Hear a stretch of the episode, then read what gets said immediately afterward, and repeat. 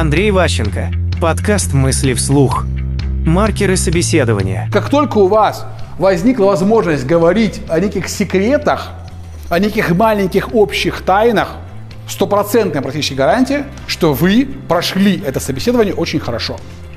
Это не стопроцентная гарантия найма, но этот конкретный ваш собеседующий с вами точно доверие установил, и, скорее всего, он вам позвонит и скажет, что, типа, ну, некую реальность за вас занесет. Он вам поверил. Вы не будете одним из толпы, с кем он проводит бесконечное собеседование. Вы будете особенным. Поэтому еще раз, маркеры. Вы больше слушаете, чем говорите. Вы улыбаетесь и провоцируете вашего нанимателя на некую скобрезность, на некие сплетни, слухи, на некую неофициальную информацию. Чем больше тайн прозвучало на встрече, тем выше надежда на вас и больше цена, которую можно объявлять по деньгам. Мысли вслух. По материалам курса Андрея Ващенко «Личная эффективность».